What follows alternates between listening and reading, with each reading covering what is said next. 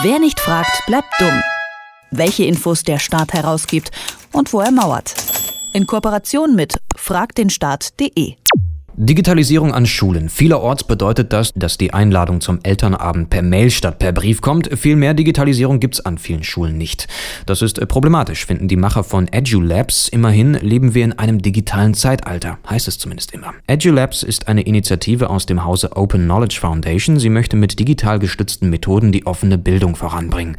Aber was heißt das eigentlich? Ich spreche mit dem Leiter des Projekts Markus Neuschäfer. Hallo. Hallo, guten Morgen. Schaut man sich die Digitalisierung an Schulen an, geht es da sicherlich um mehr als nur um fesche Smartboards.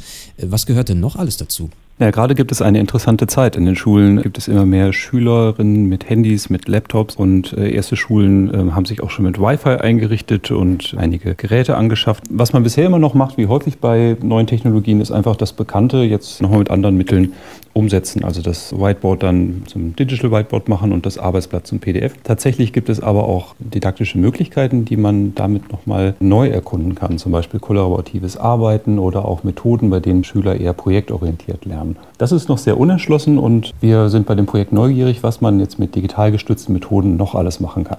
Also grundsätzlich erstmal die technischen Voraussetzungen, die sind da, sagen Sie, was die Digitalisierung an Schulen betrifft. Nur werden sie bisher nicht richtig genutzt. Ja, das ist unterschiedlich. An manchen Schulen, äh, die sind sehr weit und dort gibt es dann WLAN an Schulen und auch viele Geräte. Bei anderen Schulen sind das dann wirklich eher die Schüler, die diese Geräte mitnehmen und viele digital gestützte Methoden kann man auch schon einsetzen, wenn jetzt auch nur wenige Laptops da sind.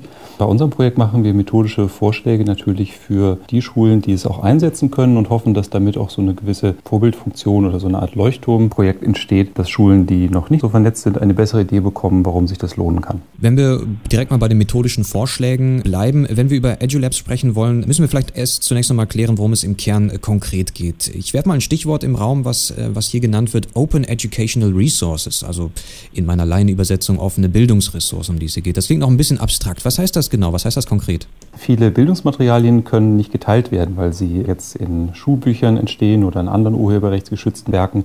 Und Open Educational Resources sind solche Bildungsmaterialien, die halt online geteilt werden können.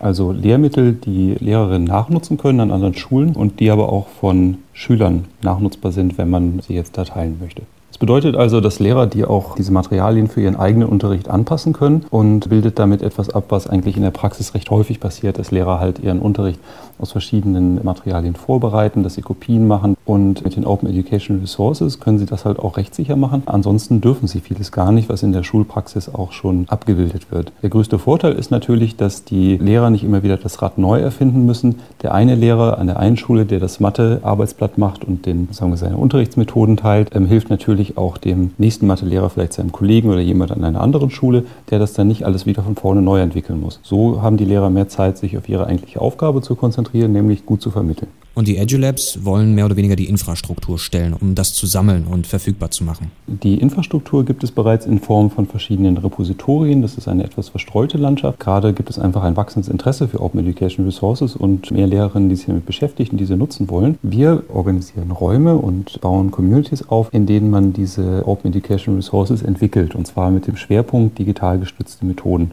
Das heißt, Lehrerinnen können bei uns diese Open Educational Resources zum einen in der Praxis kennenlernen und sehen, was ist damit möglich, aber auch vor allen Dingen erstellen, entwickeln, verbessern und bei diesen Labs halt auch einfach eigene Methoden und komplexere Materialien in gemischten Teams bauen. Denn äh, Schulbeverlage haben meistens ähm, nochmal Entwickler, Designer und so weiter dabei und die EduLabs sind halt auch ein Ort, wo auch Expertinnen außerhalb der Schule zu diesen Open Education Resources beitragen können. Können Sie noch mal ein paar Beispiele nennen von diesen Methoden, die dann vorgestellt werden oder die diskutiert werden oder die vermittelt werden, gerade mit dem, mit dem Blick auf das Didaktische, also das Vermitteln von Lerninhalten? Irgendwas Konkretes? Ja, nehmen wir zum Beispiel das Klassenblock, also ein einfaches Beispiel. Wenn jetzt im Deutschunterricht ein Buch erstellt werden soll oder ein kleines Klassenblock, wo vielleicht Schülerinnen ein bestimmtes Thema schreiben, wenn der Lehrer das jetzt so machen möchte, muss er erstmal einige Wochen lang Blogsoftware recherchieren und sich überlegen, welche Plugins nehme ich da und wie setze ich das auf. Und wenn das zum Beispiel ein Projekt in EduLabs wäre, hätte er jetzt eine praktisch schlüsselfertige Methode, das umzusetzen, also wie eine Handreichung zum Beispiel.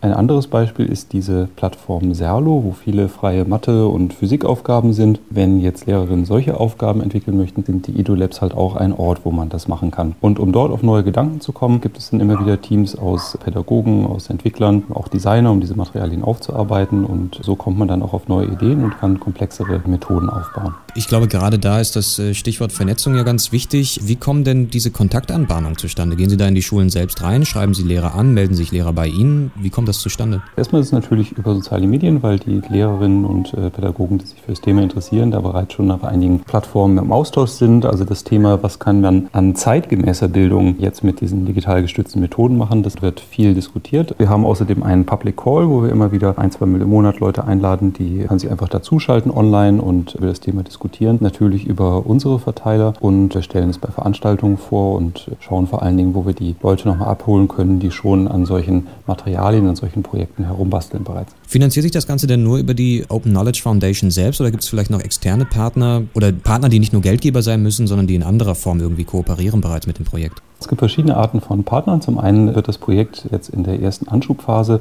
vom Bundesministerium für Bildung und Forschung gefördert. Es ist Teil einer OER-Förderlinie, wo mehrere Projekte auch dabei sind, die sich auch gegenseitig unterstützen und austauschen. Dann ist ein Projektpartner bei uns Mediale Pfade. Das ist ein Verein, der sich auch für mediale Bildung einsetzt und dort gibt es eine didaktische Begleitung, die dann auch diese Labs unterstützt und die Materialien, speziell die, die jetzt auch einfach von schulexternen Expertinnen erstellt werden, nochmal hilft so anzupassen, dass sie auch wirklich in der Schule gut gebraucht werden können. Dann gibt es erste Partnerschulen und natürlich Einrichtungen, die dann ganz konkret in den Regionen die Räume stellen. Die Labs soll es dann erstmal in den Regionen Berlin, Baden-Württemberg, Nordrhein-Westfalen geben. Also wir haben so Karlsruhe, Bonn, Berlin im Auge. Das Berliner Lab ist schon am weitesten fortgeschritten und da können wir dann die Räume der TU nutzen für die Labs. Das Projekt AgilLabs Labs möchte mit digital gestützten Methoden offene Bildung voranbringen. Wie die Edu Labs das schaffen wollen, darüber habe ich mit Markus Neuschäfer gesprochen. Er ist Leiter des Projekts aus dem Hause Open Knowledge Foundation. Vielen Dank. Vielen Dank. Wer nicht fragt, bleibt dumm. Die Serie auf Detektor FM. Den Staat selbst was fragen? Ganz einfach. Auf fragdenstaat.de.